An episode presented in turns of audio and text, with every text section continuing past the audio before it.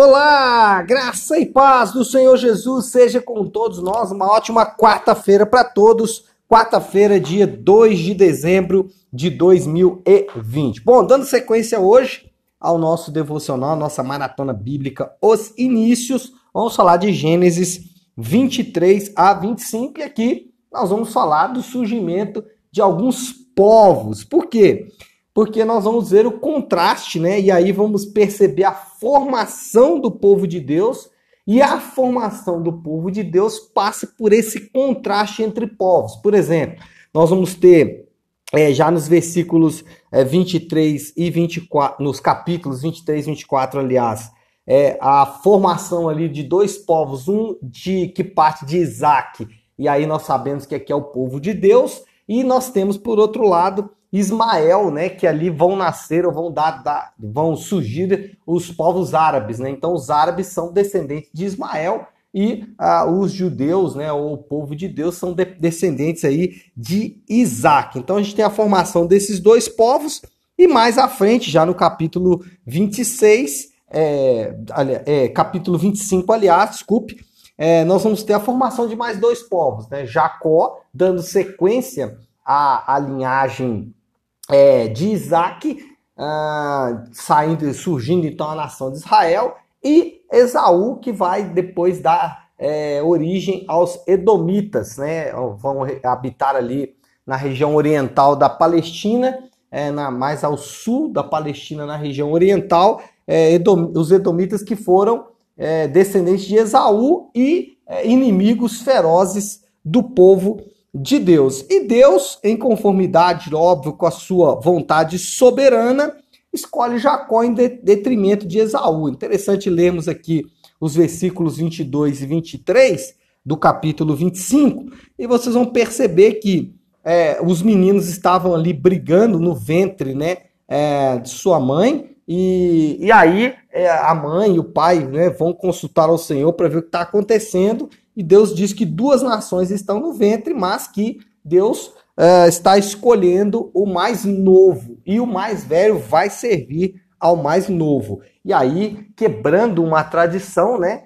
Que é a tradição de normalmente o mais velho é, servir, o mais velho, é, é, o mais novo servir ao mais velho, né? Deus faz o contrário. O mais velho vai servir o mais novo. Interessante que Deus ele trabalha mesmo para é, quebrar os nossos paradigmas, porque se Deus escolheu Jacó, Deus poderia escolher Jacó para nascer primeiro também, né? E não teria problema nenhum com essa questão de primogenitura. Mas Deus trabalha para que, quebrar paradigmas. Agora, a escolha de Jacó significa algumas coisas para mim e para você.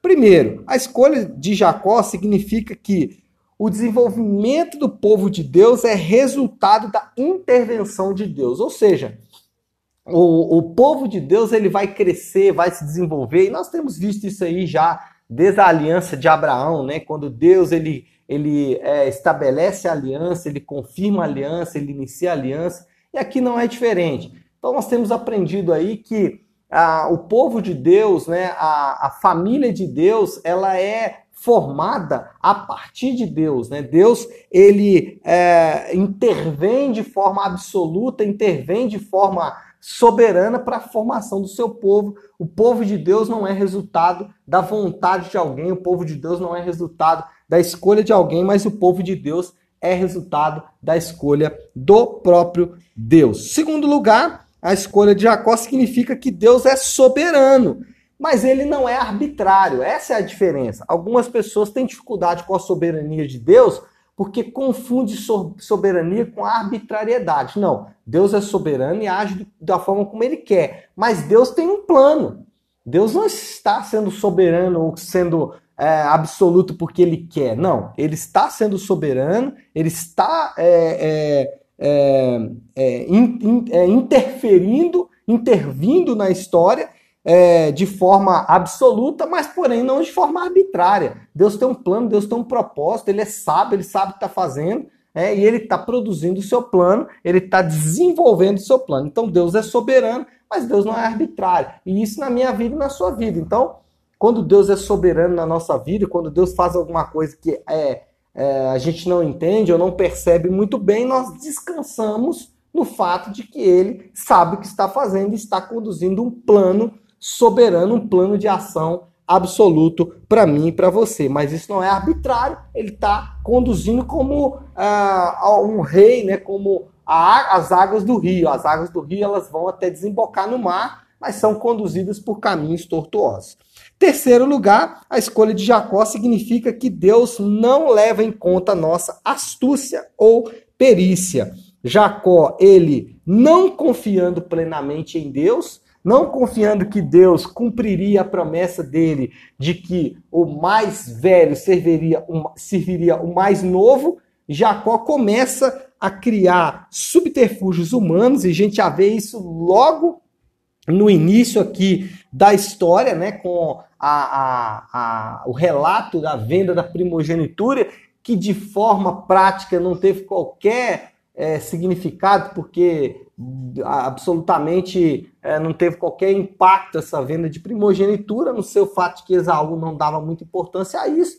Mas qual é o ponto aqui? É dizer que Deus ele é, não nós, não nós não precisamos ou não devemos usar das nossas perícias ou astúcia para tentar fazer o plano de Deus cumprir em nossa vida. Pelo contrário, nós fazemos isso nos rendendo em arrependimento, em adoração, em rendição ao nosso Deus. Claro, óbvio, né? É, fazendo o que temos que fazer, mas não confiando em nossa perícia ou nossa astúcia. Então é isso, pessoal. Uma ótima quarta-feira a todos. Fiquem com Deus.